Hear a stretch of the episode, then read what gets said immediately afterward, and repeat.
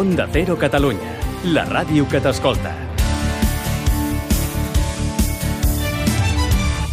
Made in Japan, amb Ramon Soler Padró. Benvinguts tots i totes al Made in Japan. Minna-san, Made in Japan ni yokoso! El programa d'aquesta setmana el tenim carregadet de coses super interessants i és que ja s'acosten els Jocs Olímpics de Tòquio 2020 i tenim la immensa sort de comptar avui amb el seu president per explicar-nos què esperar d'aquests Jocs Olímpics. També continuarem amb una tertúlia dedicada a les noves tecnologies i la música al Japó. Parlarem en concret de la Hatsune Miku i de com tots els seus fans li fan les cançons. Una bogeria.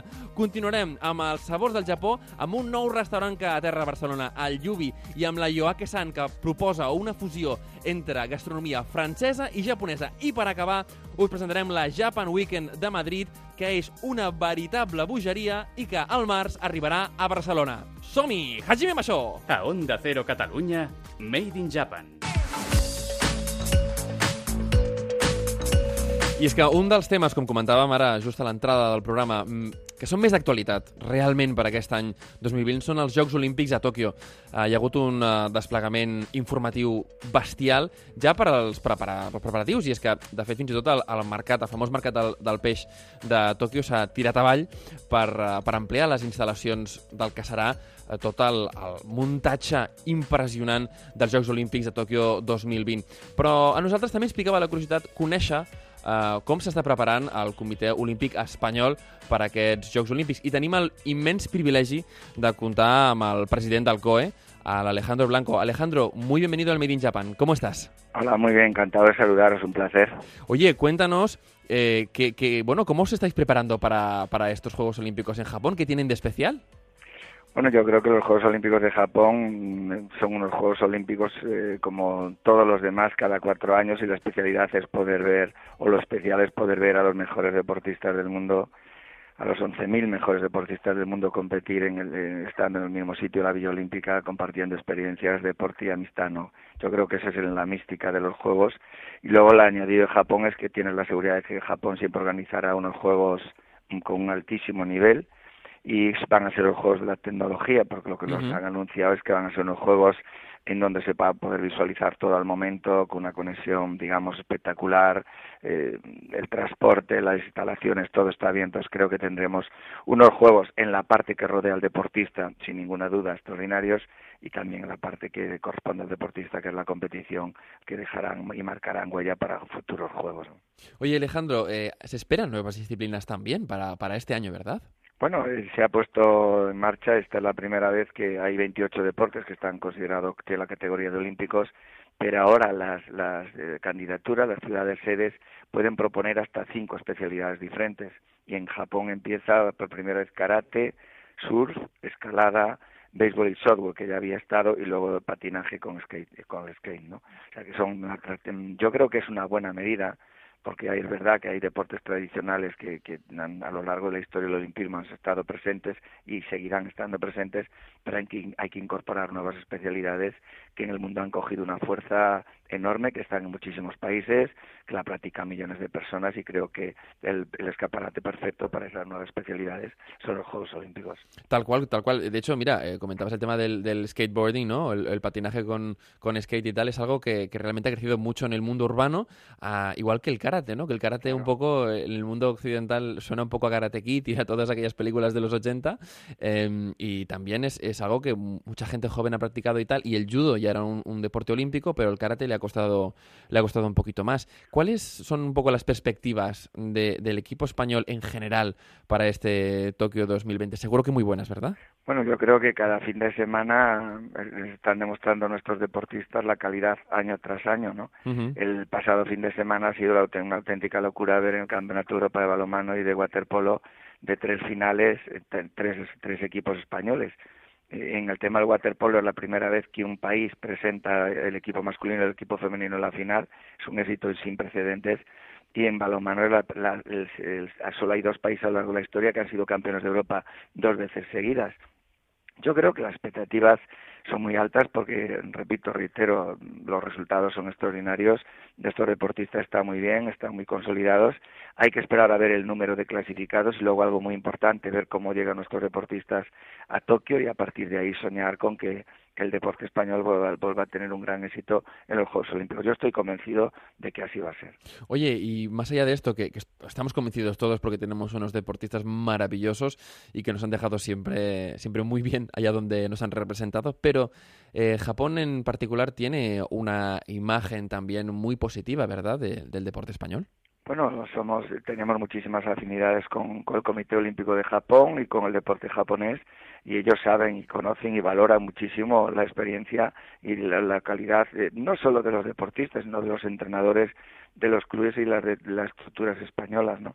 Japón, Japón es un país al que nosotros adoramos y Japón es un país que a nosotros nos adora porque de verdad es un país que en cuanto a resultados más o menos estamos parejos y es un país que invierte mucho en deporte, que cree en la cultura del deporte y que para ellos muchos de nuestros deportistas son auténticos iconos. Bueno, sí, eh, hablábamos hace, hace relativamente poco de, de Iniesta, ¿no? Que realmente, pues, eh, oye, se pasea por Kobe, por Kioto, por Osaka, ¿no? Y, realmente ya es un ídolo más de las juventudes eh, futboleras japonesas, ¿no? Junto al resto de sus estrellas yo creo que Andrés Iniesta es un ídolo en todo el mundo, ¿no? es que ha traspasado, ha traspasado la, ya la, yo creo que es una leyenda del fútbol por la calidad de futbolista que da y luego también por como persona, que es, perdón, y como persona, ¿no? Me gustaría hacer, si me permites, por supuesto. antes una cosa que se me ha escapado. En las nuevas especialidades hablabas de karate. Karate es un deporte que está en todo el mundo, tiene más, casi prácticamente 200 federaciones y que en España tiene un nivel extraordinario. Y en el tema de los del skate, los rollers que se hicieron, los rollers urbanos que se hicieron en Barcelona, han tenido un éxito extraordinario de participación y también de público. Por eso decía antes que es muy importante abrir la, abrir la mente traer nuevas disciplinas y contemplar el éxito que tienen sus deportistas y también el reconocimiento que tienen por parte del público. Sin duda, eh, al final, eh, como todo, la cultura y también en el deporte avanza y hay que y hay que un poco ir adaptándose también a estos nuevos deportes o nuevas disciplinas que van saliendo también para que el público que sigue muchísimo todas estas eh, bueno todos estos deportes pues siga también estos Juegos Olímpicos con con, ¿no? con renovadas ganas por último las candidaturas de ciudades españolas suenan con fuerza para futuras citas olímpicas bueno, sin ninguna duda, en el tema de Barcelona Pirineos estamos ahí. Eh, solo hace falta que, que ya, ya hay un acuerdo entre los tres gobiernos, el gobierno de España, el gobierno de Cataluña y el gobierno de Aragón, para, para dar el pistoletazo de salida en la última fase, porque esta candidatura empezó con el alcalde Ereu y conmigo en el año 2010. Es que se ha hecho un trabajo extraordinario técnico y si las condiciones eh, políticas lo permiten, sin ninguna duda sería un gran refuerzo para, para todo el Pirineo y para también para todo el deporte español y para Cataluña y para España y para Aragón. ¿no? Y luego está la candidatura de Madrid, que, que se ha presentado tres veces seguidas, que no hemos ganado, que pero bueno, en cuanto a la calidad de la candidatura, por la propia Comisión del Comité Olímpico nos había considerado la más, la, la mejor en la puntuación y que hay que plantearse cuándo podemos, tanto en invierno como en verano, presentar unas candidaturas fuerza fuertes para que España tanto en nieve, tanto en deportes de invierno como en deportes de verano, vuelva a ser el referente mundial con la organización de los Juegos. Pues oye, desde aquí apostamos por nuestras candidaturas, ya sea la de Madrid como la de Barcelona Pirineos, porque realmente, oye, Japón es un destino maravilloso, pero sabemos de sobras que todo el mundo se pirra por venir a España a, gozar de unos Juegos Olímpicos y de todo lo que todo lo que le rodea. Alejandro Blanco, presidente del COE, eh, muchísimas gracias por, por, explicarnos tan bien lo que esperamos de estos Juegos Olímpicos de Tokio 2020 y también por darnos un poquito de, luz sobre estas nuevas disciplinas que, bueno, que abren un poco la veda a gente que a lo mejor pensaba que el tema del skate era para pasárselo bien solo con los colegas, ahora pues eh, empezará a planteárselo como algo muchísimo más serio. De verdad que sí, de verdad que esos deportes, esas modalidades deportivas tienen futuro, tienen presente y tienen futuro. Y creo, como decía antes, que hay que pensar y observar qué es lo que practican los jóvenes en el mundo y que el, el Comité Olímpico, los Juegos Olímpicos, se vaya adaptando a esas nuevas modalidades que al final lo importante es que la gente practique deporte tenga una denominación olímpica o no tenga una denominación olímpica, porque todo es deporte y el deporte en todos sus aspectos favorece el desarrollo de las personas y de las sociedades. O sea que somos unos firmes defensores del deporte y las gracias las tengo que dar yo, porque si no hubiese, no hubiese medios de comunicación como vosotros, sería imposible que el deporte llegase a toda la sociedad. O sea que gracias de verdad, de corazón, y me tenéis a vuestra entera disposición siempre. Alejandro, ha sido un verdadero placer y un honor hablar contigo. Eres un representante magnífico del deporte en España y te damos las gracias a ti, te damos gracias a ti por defenderlo allá donde vas. Muchísimas gracias y hasta pronto. Muchísimas gracias. A Onda Cero Catalunya, Made in Japan, el programa sobre la cultura japonesa.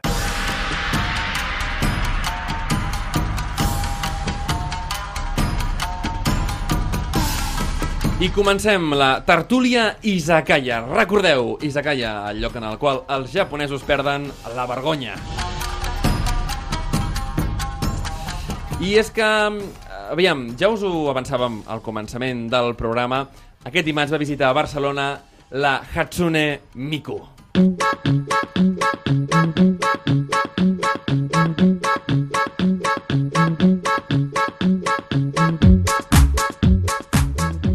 Hatsune Miku, aquesta cantant virtual que ha tornat eh, bojos als japonesos. I a la gent de tot el món, perquè a Espanya ja ha arribat dues vegades i ens ha sorprès absolutament a tots.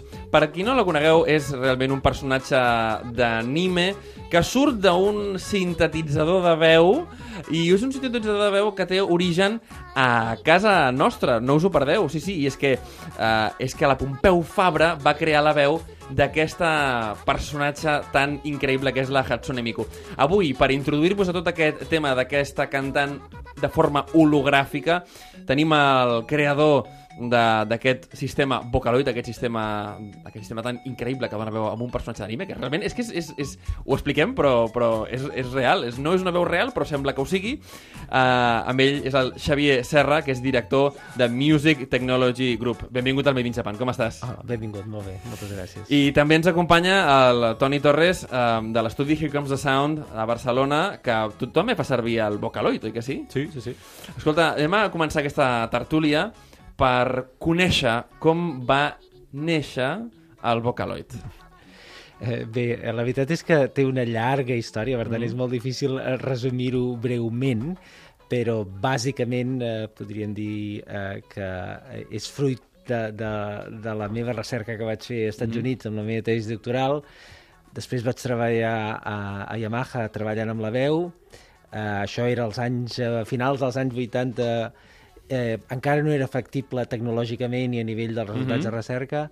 Vaig tornar a Barcelona, em vaig incorporar a la Universitat Pompeu Fabra i Yamaha ens va contactar per uh, intentar-ho una altra vegada. Uh -huh. intentar veure si amb el que ja havíem après i amb l'estat de la tecnologia podíem tornar a treballar amb la veu. Uh -huh. Primer vam començar amb temes de karaoke i després, a principis dels anys 2000, vam veure que era factible realment eh, fer una veu sintetitzada.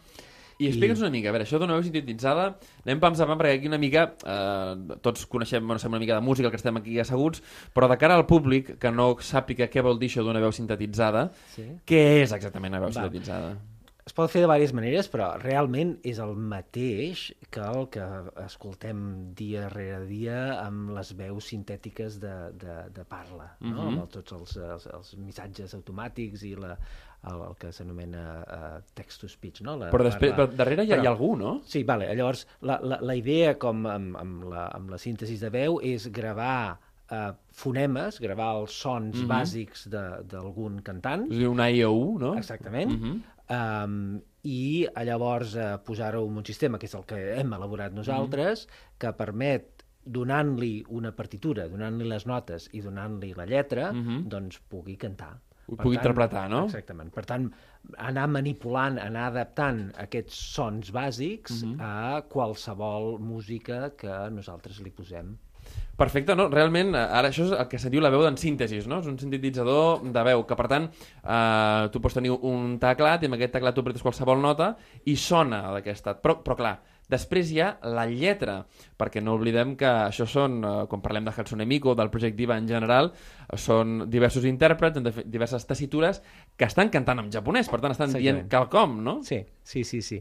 No, la, la, la manera de, de, de composar o de, de fer sonar la Hatsune Miku no és a través d'un teclat, sinó és a través d'un programa perquè s'ha d'especificar la lletra i Mhm. s'ha d'especificar l'articulació i s'ha d'especificar una mica l'expressivitat que, que, que el compositor li vol donar. Mhm. Per tant, és un, és un software, és un programa de, de, de, diguem-ne com de notació musical Mhm. on eh, vas posant la nota, poses eh, la, la, la síl·laba, diguem-ne, Mhm. la paraula que ha de fer i està clar que és un sintetitzador que eh, està personalitzat per una veu i, una, i un idioma determinat. Mhm, per mhm. tant, en aquest cas, la Hatsune Miku es va dissenyar amb una cantant eh, japonesa i, per tant, que especialment eh, canta, diguem-ne, els sons de, de la llengua japonesa. Ah, clar, ara, de cara... Toni, tu que, tu que tens el software, tu que el, el, el pots fer servir, com, com es manipula això? Quin, no, realment quina complexitat, Mm. no?, per, per fer-lo servir.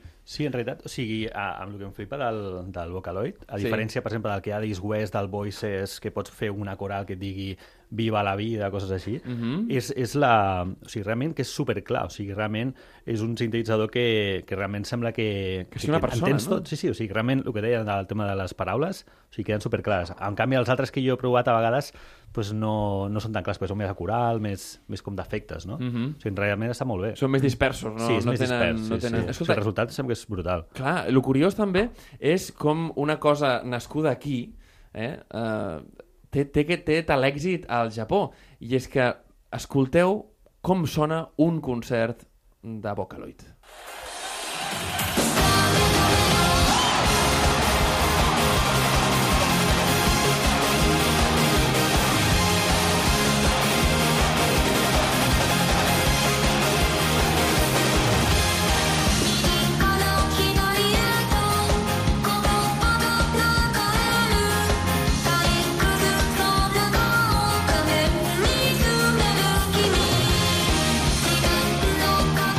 Realment, eh, algú diria aquí que està sonant una veu en sintetitzador? Perquè si no t'hi fixes molt i tens en compte avui l'autotune que es fa servir a gairebé Exacte. tota la música que apareix per tot arreu, Sí, sí. sona molt, molt real. És a dir, el que heu aconseguit, el que heu aconseguit és, és, és una passada, sabies? És a dir, heu aconseguit crear doncs, eh, la possibilitat de que cada persona generi el seu ídol. És a dir, clar que aquí estan creats per una sèrie de persones, no? però al final eh, tu podràs generar el teu propi ídol, el propi idol que diuen els japonesos, no? i fer-li la, la teva pròpia veu. No? Això és una revolució. Sí, sí. Uh, diguem-ne, cal dir que ja és una mica, ja fa uns anys, eh? diguem-ne, és algo d'abans d'ahir, i És, és realment... d'abans d'ahir, però qui ens ha arribat ara, eh? Sí. Perquè al Japó tot és d'abans d'ahir i aquí tot ens arriba molt tard, això està clar. I, i diguem-ne, ara, en realitat, la, el que aconseguim és millor. O sigui que aquesta, la, la Hatsune Miku és una veu de, de realment... Bueno, es van actualitzant, però podríem dir que és de fa uns 10 anys, Mhm. i ara la, les noves tecnologies que estem fent també per Yamaha i per, per altres, eh, doncs inclús sona millor que aquest. Doncs imagina't, I- aquest és del 14, eh? Aquest Sí, és del sí. 14, és un directe del 14, no sé si em recordo mai, és d'Osaka, aquest directe, Ivan? Nova York, Nova York! Imagina't, un directe... I està, està, està a, a rebassar, eh? Sí, sí, sí, sí. Ostres, doncs curiós, curiós que ara realment la, la tecnologia hagi millorat tant. Ha millorat també amb altres idiomes o no? Sí, sí, sí, ha millorat molt. La veritat és que tot el que és la revolució de la intel·ligència artificial i del que és ara eh, aprenentatge profund, Sí. el que és el deep learning, ha permès fer un canvi substancial en moltes d'aquestes tecnologies. Per tant, eh, podrem escoltar Vocaloids en anglès, en Sí. castellà, en català... Sí, sí. Bueno, en tenim, eh? N'hi ha, n'hi ha amb tots els idiomes. N'hi ha en tots els bueno, idiomes. tots els idiomes. Amb aquests que has dit, sí. Però curiosament, curiosament, sí que n'hi ha, però, però, però no és com al Japó que se'ls hi acut generar Exacte. un, una idol o, o un Clar. grup d'idols, no, Toni? Sí, és a sí.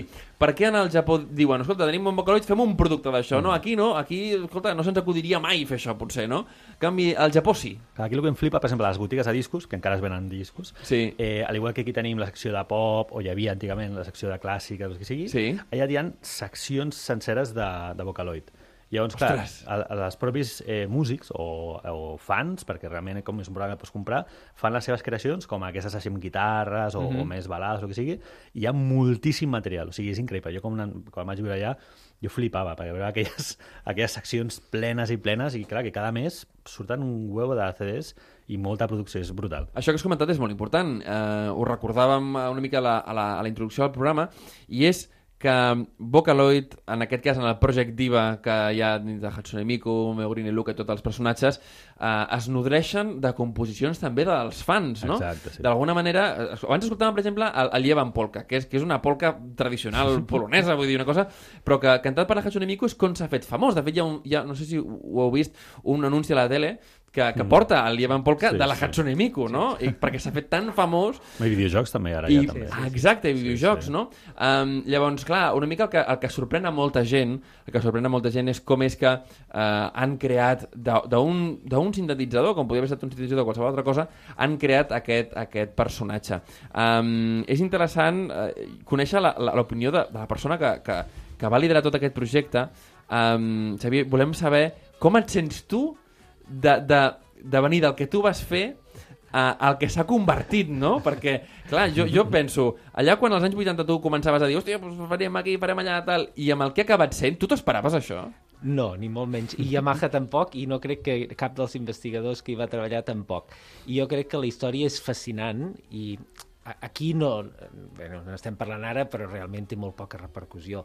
Però cada vegada que vaig al Japó, mm. realment és on, on vius aquesta, aquest, aquest fenomen cultural sí que hi han milers i milers d'anècdotes que, que transcendeixen a inclús moltes de les coses que estem parlant I, i, i és fascinant com al Japó aquest tipus de situació pot passar i que és impensable que succeeixi eh, en el món occidental no? i, per, i n'hi ha moltes anècdotes com per mi el, el fenomen essencial és que realment no ha sigut una empresa que ha liderat això amb una visió No, clara no, no, no. sí, ha sigut una cosa de la gent Sí, sí. Yamaha quan ho va fer, quan nosaltres vam, vam, vam desenvolupar la tecnologia i, i, la- i la vam anar a presentar a Yamaha, els mànagers de Yamaha van dir moltes gràcies, però no.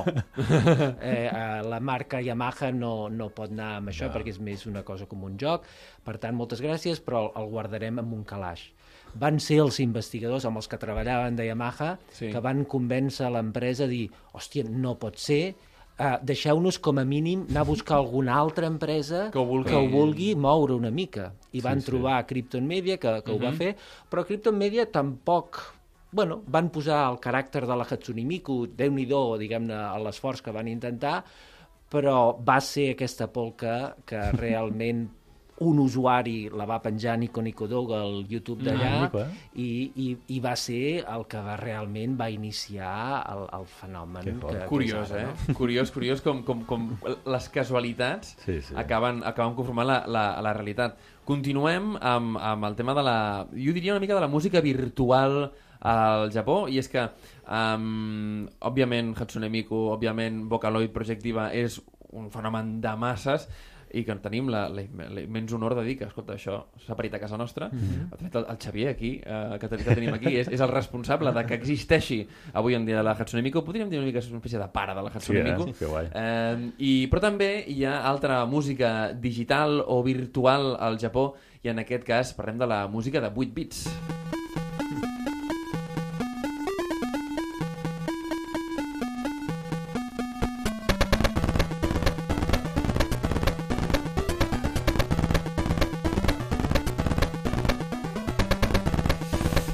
Um, algú havia jugat alguna vegada a la Game Boy?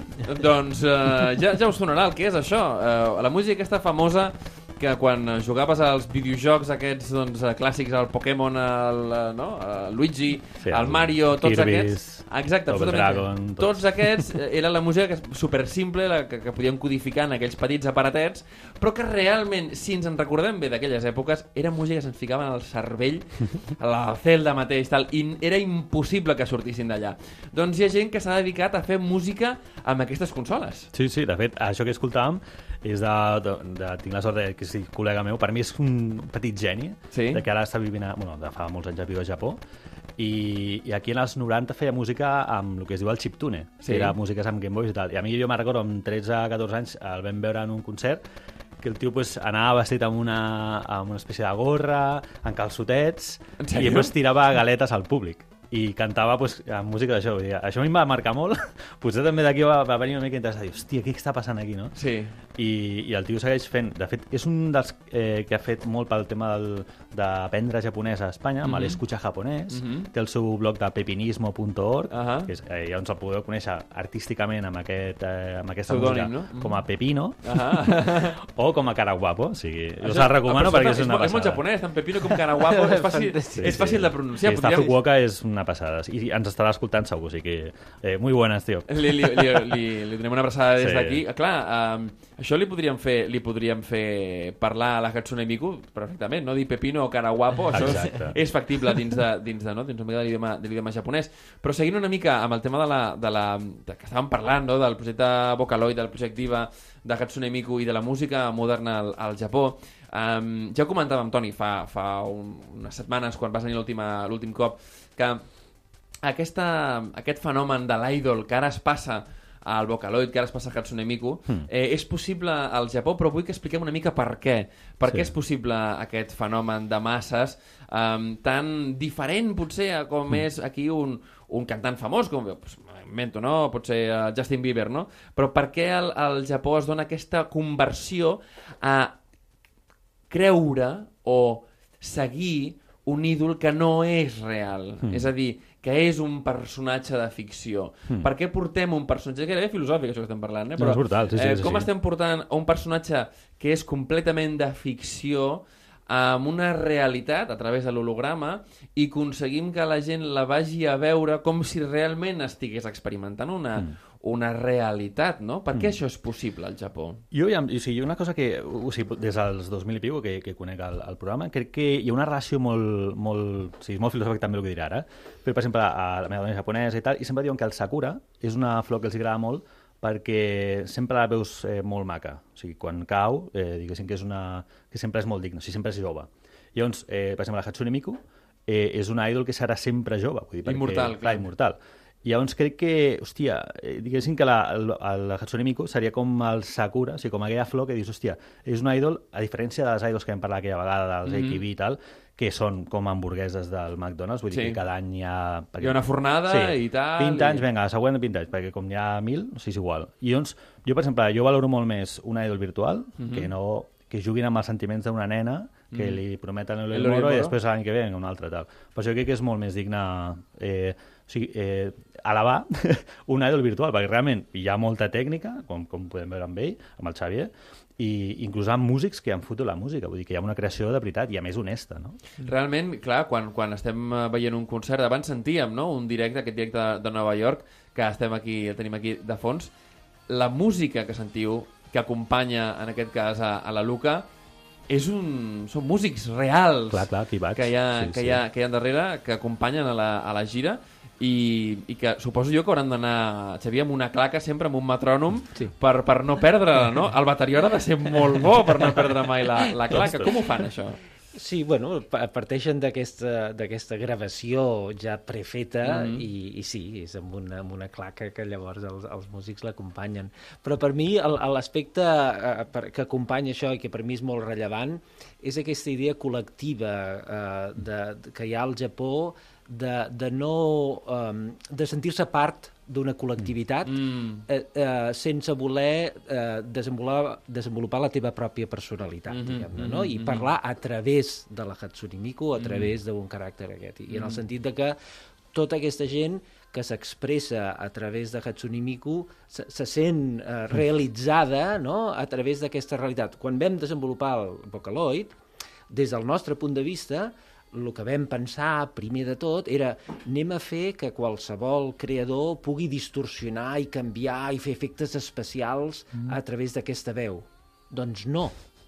Als japonesos no els interessa això.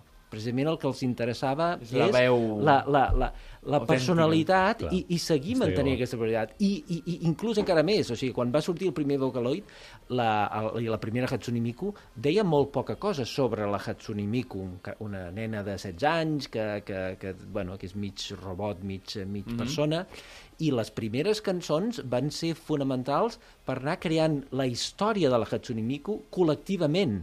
O sigui, es va anar inventant la vida de la Hatsune Miku, no un guionista que va definir Quina canya. que la Hatsune Miku era això i vivia allà en aquest poble i anava a escola i, i tenia aquestes aficions, sinó que era cançó rere cançó que es anava incrementant sense renunciar al, al que havia escrit la cançó anterior i anar construint col·lectivament una realitat. Això és brutal. És una passada. Sí, sí. És brutal, és brutal. Sí, sí. És a dir, um, podríem dir que a través de, del que va ser un projecte de recerca, un tema doncs, de, de sintetització de, de, de veu, una cosa doncs, que pot semblar doncs, la mar d'estèril, que, que no ho és, però pot semblar la mar d'estèril, s'ha convertit en un mitjà per canalitzar um, una espècie de, per, de persona col·lectiva uh, que és Hatsune Miku, no? És a dir, quan parlàvem abans, no només és que els fans fagin les cançons, mm. facin les cançons, sinó que més han creat la seva Exactament. història, no? Sí. Això al final uh, és... ne- Anem a dir que es, es comença a escriure la història al revés. Sí. No? Ja no és un autor que fa un llibre i la gent el llegeix i a partir d'aquí, no? Mm. Sinó que l'autor, en aquest cas tu o el teu grup, feu un mitjà i a partir d'aquest mitjà la gent ha creat la seva història i ha creat aquest personatge. És a dir, és un... És, pues, És brutal. realment, És no sé, no sé molt bé si, si sabem del que estem parlant ara. És a dir, no, no és una creació individual, sinó realment és una creació col·lectiva i, i, i, i és potser la primera creació col·lectiva uh, massiva o de, o de, o de Sí, sí, sí. producte massiu del, del món. Um, tu creus que, amb tota, la, amb tota la humilitat del món, que de cara a les, els pensaments occidentals, a, per Europa, als Estats Units, tal, això algun dia podrà ser possible? O a nosaltres ens segueix agradant genuïnament aquesta, aquest, aquest caràcter del creador, d'un- d'una persona que diu, ostres, jo he fet això, jo he fet aquí, seguim més aquest tipus doncs, de persones, o que algun dia també podrem ser sensibles a crear a través d'un mitjà com pot ser un Vocaloid eh, a un personatge de forma col·lectiva. Jo crec que estem molt lluny. Jo crec que ho vam intentar i quan vam intentar que Vocaloid vingués aquí, vam crear una empresa per crear veus de, de Vocaloid en català, castellà, eh, i, i, i no ens n'hem sortit. I, I està clar que l'intent de Yamaha era anem a extrapolar, anem a portar aquell model i anem a, a portar-lo als Estats Units, a Europa, amb el mateix concepte. I això no funciona. No? Llavors, el tema és com, què, què és el que pot funcionar aquí? I no ho sé, perquè aquell model està clar que no funciona, mm -hmm. està clar que és molt necessari de cara al futur, i tot el món eh, digital, tot el món internet, eh, eh, crec que va cap allà, mm -hmm. tot el concepte de drets d'autor, tot el concepte d'autoria i d'individualitat que, que tenim al món occidental no afavoreix això. Mm -hmm. Per tant, hi ha temes legals, hi ha temes Clar. culturals, eh, hi ha molts temes que impedeixen Són traves, que sí, això eh, realment eh, es, es produeixi. Però crec, personalment, eh, socialment, mm. eh, potser no el model del mm -hmm. Japó, però aquesta idea de creació col·lectiva, de compartir, de, mm -hmm. de, de, de realment ajudar que un projecte evolucioni no des d'individualitat, sinó amb una visió realment col·lectiva, jo crec que estem molt lluny, però mm. Ha de passar. Jo crec que ha de passar en algun moment, en alguns aspectes. Jo crec que a poc a poc eh, el, molts, molts aspectes de la cultura japonesa eh, mm. es van filtrant, mm -hmm. es van filtrant d'una forma, també moltes vegades a través de xarxes socials, um, el tema doncs, de moltes vegades les aplicacions uh, de creació doncs cada vegada tenen, tenen més futur. No sé si serà el cas en, de Vocaloid, però hi ha un altre aspecte que potser és, és molt interessant comentar i és com des de la vessant d'un professional de la, de la música com, com ets tu, Toni, com, com s'aplica el Vocaloid i, i, i si hi ha, o sigui, si creus que hi ha sortida per un tipus de producte així, ara parlem del Vocaloid de Hatsune Miku, mm. um, amb, amb què sé, proje- projectes musicals, tant de productors musicals com de Clar. bandes. Uh, creus que això té una sortida uh, i si és fàcil aplicar-ho, esclar. Sí, bueno, fàcil, com, com tot, no? Vull dir, t'has de dedicar i, i treure el millor d'allò, no? Jo el que crec que és, és molt cert el que diu ell, no? De, de que potser aquí la gent pot buscar, per exemple, si el cantant fa la seva veu, llavors no necessites la, la veu virtual, no? I també és una mica perdre aquest, aquesta por de, lo millor de dir, hòstia, doncs anem a fer projectes. Jo és que innovació, no?, una mica, de pro Sí, és provar coses. no? Que tu imagina que és com si tu i jo, que som fans de Beatles, tinguessis la veu de Paul McCartney i dius, joder, doncs jo vull que la, meva, la veu de Paul McCartney estigués a la meva cançó, no? Ju just això que comentes, clar, um, tenim la possibilitat, jo crec que sí, no?, a través de la sintetització de veu, de recuperar d'alguna forma a cantants que, que no hi són, Xavier? Sí, sí, sí. I ara precisament les últimes versions de Vocaloid ho permeten. Uh -huh. I precisament eh, fa molt poc al Japó s'ha fet el primer concert Sí. d'una gran cantant que va morir fa 30 anys, que, que es diu uh, Hibari Misora, Mhm. un ídol del Japó, eh, i que va fer un concert amb noves cançons, Clar. Hòstia, fetes molt amb bé. Vocaloid. Per, per exemple, no? ara parlàvem dels Beatles, no? Ara Sí, parlàvem sí, dels Beatles. Falta el George El i el, i el Lennon, no? Però diguem, i John, no? aquí el tema del, dels Sí. drets d'autor ho farien... Ah, eh, ja. bueno, si estessin Escolta, involucrats... Que la Yoko és japonesa, eh? La Sí, Yoko sí, japonesa, això, tot sí, és sí, sí, igual, bueno. igual, igual, igual. Mig americana, ja. Igual, però diguem-ne, eh, hi ha una quantitat de barreres eh, legals brutals. Quina pena, eh? Perquè això estaria brutal. Però, però, i clar, i la gràcia és que, que la, la gent ho pugui fer-ho, no? Clar, I que, sí, i sí. que la, la creació és això, agafar alguna cosa que fins a l'Elvis existent i- i, i, i, espontània. i, i, i, i fer-ho, no? Això estaria molt bé. Però, bueno, està passant, sí, sí, sí, el Japó està passant. Com comentaves, eh, no sé si això ho poguéssim fer, no?, per, per recuperar segons seria quin, quin, quin tipus de veus.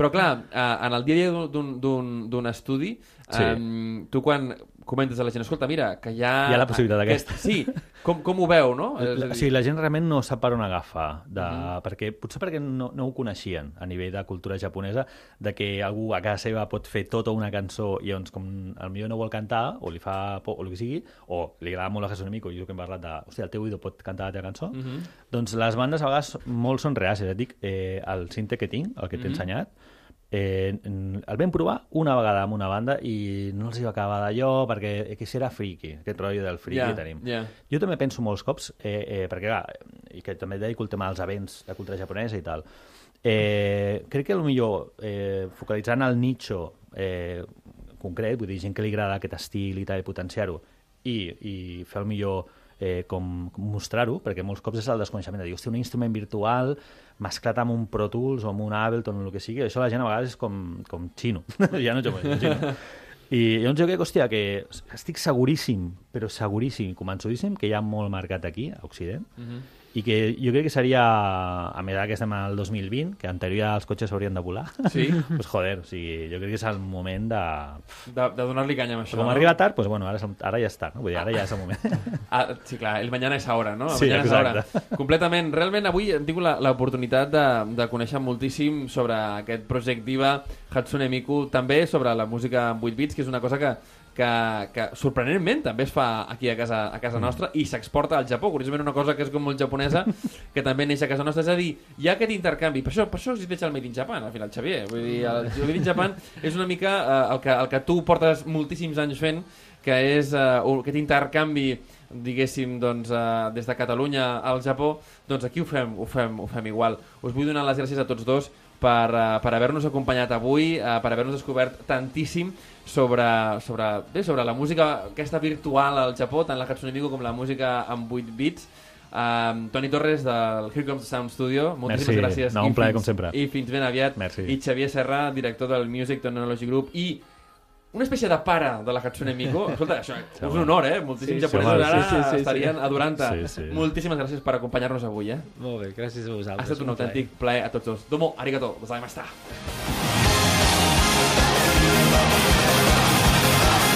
Made in Japan, amb Ramon Soler Padró.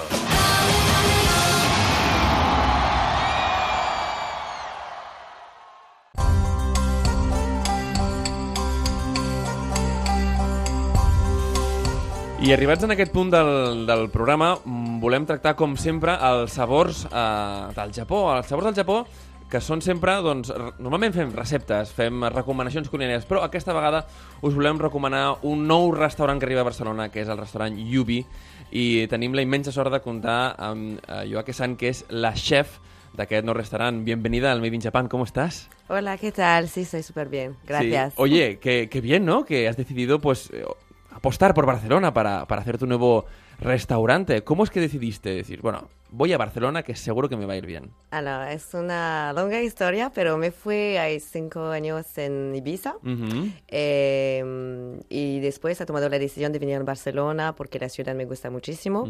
Hay la mar, la montaña. Ujú. y yo Está pienso- todo, ¿eh? Sí, hay todo. Eh, me gusta el sol también.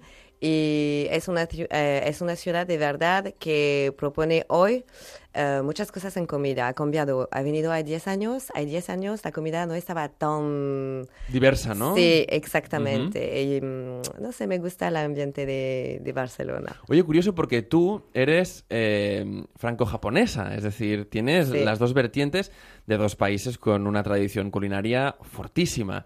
Em, en tu forma de hacer cocina, eh, ¿se ve influencias francesas y japonesas juntas o, o no? Alors, de verdad, yo soy eh, cocinando de la misma manera que fue hecha. Soy mitad japonesa de mi madre y mitad francés de mi padre. Tengo las dos culturas de, de, de cocinar que son muy fuertes y lo que me interesa es hacer una fusión entre los dos. Ah, Una qué fusión con la base de comida francesa, gastronómica, y eh, sublimir la comida francesa con eh, la japonesa. Entonces, digamos que este sería un poco, eh, ¿cómo decirlo? Tu marca o tu, tu, tu marca diferenciadora en Barcelona en lo que será el restaurante Yubi. Es decir, ¿qué, qué tiene que esperar la gente de lo que va a ser Yubi? ¿Qué tipo de comida vais a, qué tipo de comida vais a ofrecer? Ah, no, es una experiencia completamente diferente. Todo el mundo me pregunta si voy a hacer sushi, si voy a hacer eh, ramen, pero no, no voy a hacer sushi. Vamos a tener un raw bar con comida fresca de temporada siempre, con marinada a la minuta. Eh, voy a ofrecer una experiencia de fusión de verdad de cocina de los dos, como un gyoza de bourguignon. Podemos imaginar ¡Qué cosas completamente, sí, completamente diferente y de realmente es un shock entre, una dualidad entre la cocina francesa y la cocina japonesa y asiática también. Oye, ¿y dónde aprendiste tú? Porque al final, eh, bueno, tus padres tienen estos orígenes distintos, pero ellos eh, ya eran amantes de la gastronomía y te lo transmitieron a ti, o tú dijiste, oye, eh, papá, mamá, yo quiero ser cocinera. Hay un mezclado de todo este. Em, mi madre, que ha venido en Francia hay mucho tiempo, estaba cocinando siempre cada día. Y como estaba muy japonesa, utilizo los ingredientes de Francia y he hecho un mezclado de Ah, los... claro. Sí, yo empiezo a, a crecer con una fusión de, este de, de- de- De esta este- cocina, ¿no? Sí, de esta, exactamente. La francesa y la japonesa. Sí, pero me fui a la universidad para ser abogada, como mi padre. Mira, ya somos dos, ¿eh? Do- dos que hacen de abogado y luego lo dejan, ¿no? Está bien esto. Sí, y hay momento, mm, yo estaba cocinando siempre cada día. Ujú, ujú. Y hay un momento, mm, las gentes alrededor de mí empiezan a decir, "Pero hay que hacer una cosa. Y me fui a una escuela que se llama Vatel, Ujú. el Instituto Vatel en Sí, sí, muy París. famoso. Sí, que es muy famoso. Y después yo empiezo a cocinar eh, eh, como un electrón libre, un poquito, eh, en, muchas en muchos diferentes restaurantes, con jefes estrellas también. Y yo empiezo a trabajar para personas como jefe privada. Toma ya. Sí. Eh, ha trabajado mucho para Louis Vuitton, ha trabajado para Grand Brain, Claro, esto Kenzo. para, un poco para que a veces el oyente lo entienda, eh, estas, eh, estos eventos, caterings privados también de personas famosas que tienen Sí. su propio cocinero, Sí. su propia cocina, su dieta súper estricta y tal, y todo buenísimo. Entonces, gente como tú sois los profesionales que hay detrás de todo esto, Sí, ¿verdad? exactamente. Hasta el punto que dices, oye, yo, yo quiero mi restaurante. Exactamente. Después yo, yo, yo he trabajado, he hecho Top Chef en Francia. ¡Oh, mamá! Sí, eh, la primera sesión y fui finalista adentro y después he pasado cinco o seis años a hacer programa de televisión de cocina, también en España que se llamaba Los Sabores del Sí. Mundo. Este programa fue, durante cinco años ha viajado un montón en diferentes países, Ujú. eh, país, disculpa. Em, después eh, ha tomado la decisión de hacer un restaurante, pero tengo dos nenas que son pequeñitas y yo estaba esperando que ella tiene la edad suficiente para, para abrir un restaurante. Porque de verdad yo pienso que abrir un restaurante... ¿Con niñas pequeñas? Sí, tenemos 130 cubiertos en el restaurante. Toma. Eh, yo pienso que voy a pasar un montón de tiempo dentro de la cocina. Bueno, eso dicen, ¿no? Cuando alguien se plantea, oye, yo me quiero dedicar a la restauración, eh, la familia siempre dice, cuidado que es un negocio muy sacrificado, ¿no? sí. Realmente, la, la- la- bueno, cualquier profesión, ¿no? Pero sí que es verdad que el tema de la cocina te requiere unas horas increíbles y también acabar muy tarde por la noche. ¿Cómo concilias eh, la vida familiar Sí. con, con, con llevar un restaurante? Alors, es un tema de organización. Yo optimizo mi tiempo Claro, siempre. entre, entre, entre francesa y japonesa, claro, ahí hay una buena mezcla. Sí, Sí, sí exactamente. Ah, Cada día me levanto muy pronto, Ujú. trae las nenas al autobús de la escuela, Ujú. yo me organizo eh, con mi pareja también y de verdad cada día mi nena se va a venir a comer al restaurante antes del servicio. Ah, bueno, pero entonces muy bien, ¿eh? Tendrán Sí. una- un almuerzo magnífico. Sí, y cocina súper bien mi nenas. Sí. Ayer hemos hecho juntas gyoza a la casa. ujú. Ella lo hace súper bien. O puede ser que voy a trabajar conmigo, no sé. Oye, mira, sería una, una saga, ¿eh? Una saga brutal, me encanta. Vamos a, vamos a continuar porque realmente tu historia es, es, es increíble. Has estado en, en, um, en este programa de, de cocina, de- bueno, de concurso de cocina en, en- en Francia y ahora llegas aquí. Eh, ¿Qué esperas del, del público? ¿no? Porque muchas veces los que sois cocineros de verdad tenéis ganas a veces de sorprender, ¿verdad? Al público, de, de ofrecer algo nuevo y que la gente pues eh, siempre tenga en la cabeza, en este caso el Yubi, y diga, oye, yo quiero volver aquí porque este restaurante me ofrece algo nuevo. ¿Qué esperas que el público de Barcelona pues reciba o se sorprenda de tu restaurante? Alors, todo este restaurante es, es de verdad mi tercero bebé. Ajá. Yubi significa los dedos en japonés Ujú, y ujú. son las cuatro iniciales de mi familia, Oh. de mi pareja, de mis nenas. Ajá. Sí. Cada cosa en este restaurante fue diseño con mi arquitecto. Ujú. Cada cosa tiene su lugar, su historia. Es muy importante. Y mm, yo quiero ofrecer una experiencia desde el momento que tú pasas la puerta, que sea visual, que sea, que sea de cocina, que sea de, de, mm, de música. Sensorial, ¿no? Sí, sensorial, Ujú. completamente sensorial. Ujú. Y yo tengo una manera de cocinar que es de dar emociones. ¿Conoces a la película Ratatouille? Sí, hombre, claro. Voilà, es- Claro. Es, Es increíble. Sí, de momento yo cocino con mi corazón. A mí me gusta mm, dar un- una emoción a través de un producto. Yo elige simplemente producto de temporada muy premium y quiero ofrecer un son, no sé, que la gente viene para comer por 20 o 100 euros, no me gusta. En mi carta tú puedes comer para 20 euros, para 100 euros, Lo que sea. lo que sea, pero yo quiero que cuando tú regresas a tu casa, tú te dices, "Mm, quiero regresar por un tema de servicio, emoción, de todo. Cada persona es muy importante. Qué, Cada qué persona buen que marketing, ¿eh? no, ¿En es de verdad, de serio. Yo, yo cocino porque es mi terapia de emoción. La única cosa que encuentro en mi vida es para, para, para como terapia es cocinar. Yo creo que, que algo súper positivo, ya vamos a hacerlo al revés, de cara a la ciudad de tener una chef eh, franco-japonesa, es esta forma tan fantástica que tenéis de comunicar los franceses, junto con la artesanía también japonesa. Eso es maravilloso, porque eh, me has hecho referencia a Gatatouille, ¿no? Sí. Al final de, de Gatatouille lo vamos a desvelar, creo que todo el mundo la ha visto ya, y si no la ha visto es pecado. Eh, claro, cocinó un Gatatouille, que, que es una receta en teoría bastante sencilla, eh, de, de- de verduras francesas y tal. Eh, y, y qué es al final lo que, lo que cautiva al crítico aquel que era tan el malo de la película? Sí. Es que le recordaba la receta de su madre, ¿no?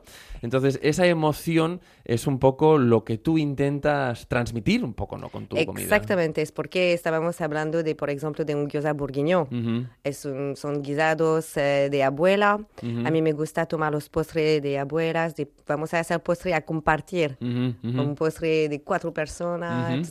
A mí me gusta dar una sensación, una emoción que tú tenías cuando tú estabas más pequeño a través de una cocina más moderna y una fusión de dos cocinas que yo pienso son partes de mejor cocina del mundo. Claro, ¿no? Totalmente. Sí. Y curioso esto de que se disfraza de algo moderno en el mejor de los sentidos, porque el envoltorio es moderno, pero luego al final está el corazón, que es lo importante, ¿no? Exactamente. Antes te preguntaba, antes de empezar, y te he dado, te he dado mucho tiempo, ahora ya verás. Antes de empezar la entrevista, te he dicho, oye, ¿alguna anécdota curiosa, divertida, que te haya pasado? Dice, oye, claro, muchísimas. Dice, pero claro, piensa que yo he pasado por la tele, he estado en mil restaurantes, tal, y ahora tengo el mío. ¿Alguna mm, anécdota que nos quieras comentar de tu, de tu vida culinaria? Ah, hay tanto, pero de verdad, eh, no sé qué te decir. Em, yo pienso que una de las cosas más locura que fue es un, un día yo he cocinado en Disney World eh, para 20 niños. Estaba un curso como para el Disney Channel de, de, de postre, de pastelería. A mí me gusta muchísimo la pastelería. Y como tengo niños, me digo, se va a hacer súper simple de cocinar con 20 niños, que se vas a aprender más fácil que los adultos. Ajá, pero... Pero Hay trampa. de verdad, eh, fue un desastre. Fue un desastre con todos los cameraman y todo este, fue un desastre. Yo estaba sola para aprender eh, a hacer cookie de chocolate y con Sí. diferente, co- muy simple. Sí. La, la receta la más simple que puedo hacer de toda mi vida fue la más desastre, fue un desastre. Todos los niños gritando, jugando, eh, estaban Tirando las tirando galletas. todo, todo, todo. me gustan las galletas! Estaba, estaba em, gritando Sí. eh, cada vez que estaba hablando para intentar hacer eh, un poquito de calma fue un desastre. Tenía chocolate de la cabeza, estaba tirando toda la comida, estaba... Pero te lo pasaste genial. Eh, ¿Sí, o no? no, Claro. al momento de verdad fue súper mala, fue, eh, fue, un desastre, de verdad. Y me digo, yo no sé cómo podemos hacer, la eh, ¿sabes? Personas que guardan a las niñas todo el, Sí. el día a la escuela. Sí, Mantener la 20 guardería. niños está peor que tener un restaurante de 130 cubiertas y un equipo de cocina de 10 personas, de verdad. Oye, tía, te tengo que decir una cosa. Ser profesor de, de- de niños pequeños Sí. es complicadísimo. Es complicadísimo. Y todos los niños, eh, intentar que te hagan caso y tal, eso es, es un reto, ¿eh? Yo cuido a mi babysitter siempre, cada día ahora para dos niñas. Sí. Está... Una verdadera, una verdadera locura. Vamos a, a desvelar dónde, dónde está el, el Yubi, el, el nuevo restaurante de Yoaque-san. Alors, el eh, restaurante Yubi está calle Mutaner, Ujú. 185. 185, Sí. Montaner 185. Sí. Eh, ¿Tenéis abierto ya? ¿Abrís dentro de poco? Eh, vamos a hacer la apertura en mayo. En mayo hacemos la apertura. Hacemos una cosa entonces. Antes de, de abrir, antes de abrir, volvéis y hacemos un, un programa especial desde, desde el restaurante. ¿Te parece? Eh, Sí, un placer. Fantástico. Pues yo que san del restaurante Yubi, que abrirá sus puertas en mayo, en muy poquito. Te deseamos toda la suerte del mundo. Muchas gracias. Gambari Masho. Y, y nada, y nos vemos muy pronto. Arigato gozaimasu. Ay, arigato gozaimashita. A Onda Cero Catalunya, Made in Japan, el programa sobre la cultura japonesa.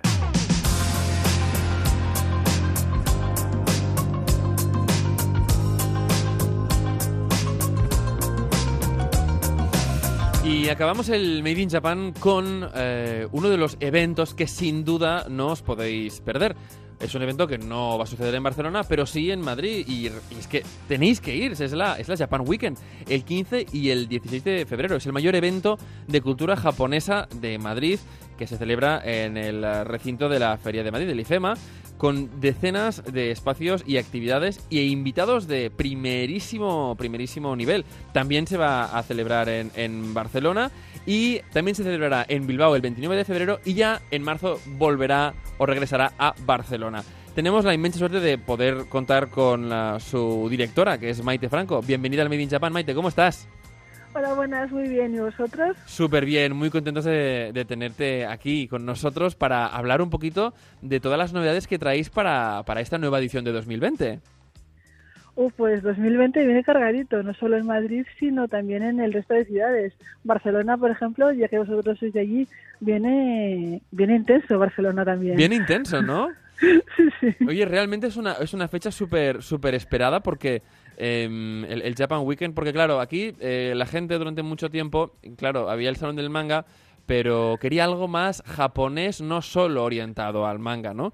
Y vosotros ofrecéis todo esto. Cuéntame un poco em, qué es lo que podemos esperar. Ya hablaremos de Barcelona eh, y si te parece, de cara al marzo, eh, a finales de febrero, volveremos a hablar para qué es lo que viene, como dices tú, cargadito para Barcelona, pero en Madrid. Si queremos pasarnos este 15 y 16 de febrero en Madrid a ver eh, el Japan Weekend en IFEMA, ¿qué podemos esperar?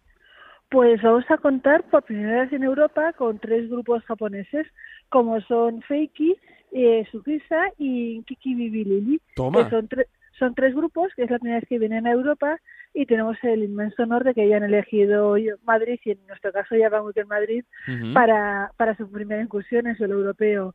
Contaremos también con un nuevo concurso de cosplay, bueno, Japan Weekend eh, es un evento bastante orientado al cosplay, tenemos tanto varias eh, preliminares a niveles internacionales como nuestro propio concurso de cosplay que se realiza en septiembre y vienen participantes de 13 países y en esta edición hemos conseguido tener la plaza en el concurso de Hiroshima. Toma. Entonces, en- a, los- a la, a la pareja que salga seleccionada ahora en febrero, el premio es ir a finales de abril a participar a Hiroshima a, a un concurso. Entonces, no solo es vivir la experiencia, sino que el premio también es el viaje. Que que a mí me dan ganas de hacer un cosplay para irme a Hiroshima a participar. Total. Yo, yo, no, yo no he hecho nunca un cosplay y tengo ganas de currármelo muchísimo. O sea, imagínate. Y, y, contamos pues con una escena gastronómica que poco a poco va, va ganando peso en los distintos Japan Weekend. Madrid, por así decirlo, es el buque insignia porque es donde más metros tenemos. Tenemos en esta edición contaremos con cerca de 50.000 metros cuadrados. Toma. Y, y la zona gastronómica ha, ganado mucho, muchísimo peso. Eh, tenemos un escenario dedicado solo a gastronomía. Eh, con, por ejemplo, tú sabes que, que en España eh, hay unos chavales catalanes que hacen su propio wasabi español. Sí, sí, sí, claro. De hecho, los, los trajimos al programa, claro que sí. Pues estarán Aoi en Japan Wasabi. ¿eh? Aoi se llamaba, ¿eh? Llama Aoi, llama Aoi se llamaba. Llama Aoi, Montaña Azul. Sí. Sí. Pues estarán en, estarán en Japan Weekend Madrid. Toma. Haciendo, dando una conferencia y enseñando su producto. ¿Tú sabes también que en España tenemos nuestro propio saque? ¿También catalán? eh, ¿Es, ¿Es seda líquida, quizás? Eh, pues el nombre del, del saque en sí no, no recuerdo, pero el nombre de la persona que lo hace es un señor encantador. Sí. Y, Ve- y ver- con que- ve- ¿Verdad que es de Lleida, de la zona de Lleida, un poco del, del Sí, Paya- ¿Verdad? Pues sí, sí. sí, ya, ya, ya- ya nos conocemos, somos viejos conocidos. ¿También Pues lo también tenéis?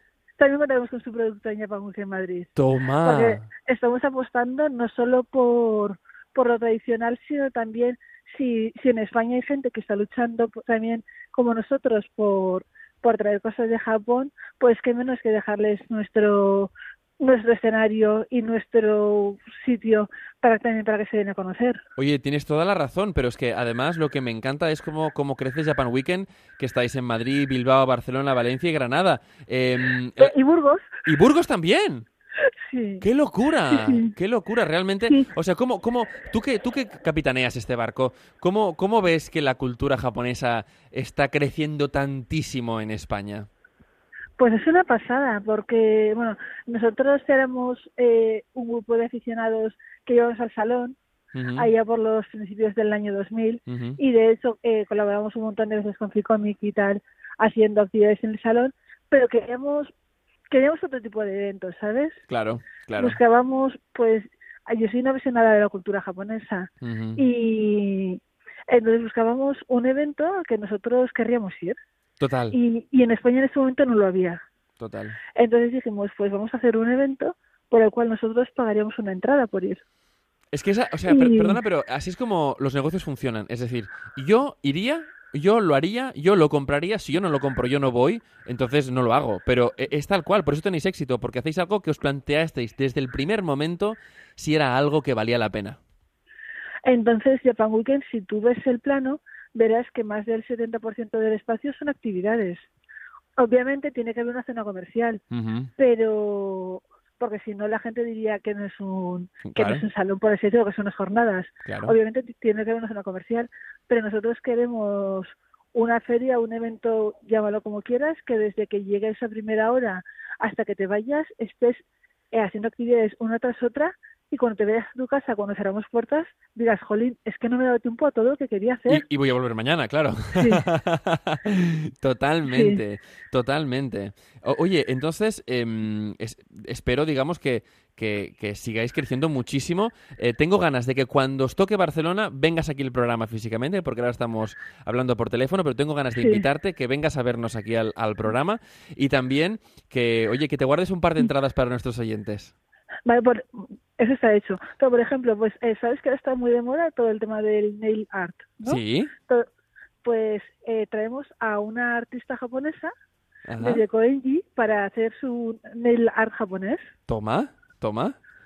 que también es su primera vez en un, en un evento español. Ostras. Y entonces es eso, es que Japón es manga, Japón es anime, pero Japón es tantísimo más. Pero, pero mira, ¿sabes? Mira, ¿sabes por qué voy a ir yo? Te voy a decir, curiosamente. Es decir, tocáis tantos palos que habéis tocado uno que para mí es importantísimo. Teresa Sukisha, que es productor de Lo-Fi. Entonces, Sí. Lo-Fi eh, es algo que mm, para la gente que le guste un poco eh, la música hip hop, pero sobre todo las bases, Sí. tal, con jazz, es un tipo de música maravilloso. Vosotros estáis uno de los productores más famosos de Japón de Lo-Fi, con lo que es algo que no ha hecho nadie y tenéis un mérito, mm, vamos, como, como un piano. O sea que desde aquí os damos la enhorabuena, ¿eh? Y también traemos a gente del anime, a gente del anime. De hecho, traemos al reputado director Hiroshi Nagahama, sí. que trabajó con Stan Lee. Toma ya, toma ya. Y, y la directora de animación, Hitomi Daisa, que, que, ha trabajado en My Hero Academy. Sí, sí, lo, mira, es que lo tengo justo, lo tengo justo aquí, lo tengo justo aquí, el, el repertorio vuestro, y es, es, una, es una pasada. También traeréis a los, a los actores que hacían de Team Rocket, que es maravilloso, que es maravilloso, maravilloso. Oye, Maite, eh, desde luego que, que, tenéis un mérito brutal, que desde que os deseamos toda la suerte del mundo, que os vendremos a ver a Madrid, y que para cuando toque Barcelona te espero aquí en el estudio, ¿de acuerdo? Vale, genial. Un abrazo fuerte. Arigato gozaimashita. Arigato. A Onda Cero Catalunya, Made in Japan, amb Ramon Soler Padró. I realment ha estat un d'aquests dies en el que fa molt feliç fer el Made in Japan perquè la cultura japonesa no s'acaba mai. Uh, avui hem descobert aquesta fusió entre cuina japonesa i francesa. Hem descobert també totes les novetats que porta el Japan Weekend i hem après com uh, el Vocaloid, com Hatsune Miku crea una història col·lectiva al Japó, una història meravellosa. Ens veiem tots a la setmana que ve. Recordeu que ens podeu escoltar tant al podcast d'iTunes com a iVox com també al lloc web d'Onda Cero Catalunya. A tots vosaltres, moltíssimes gràcies i fins la setmana que ve. Mataraixo! A Onda Cero Catalunya, Made in Japan, amb Ramon Soler Padró.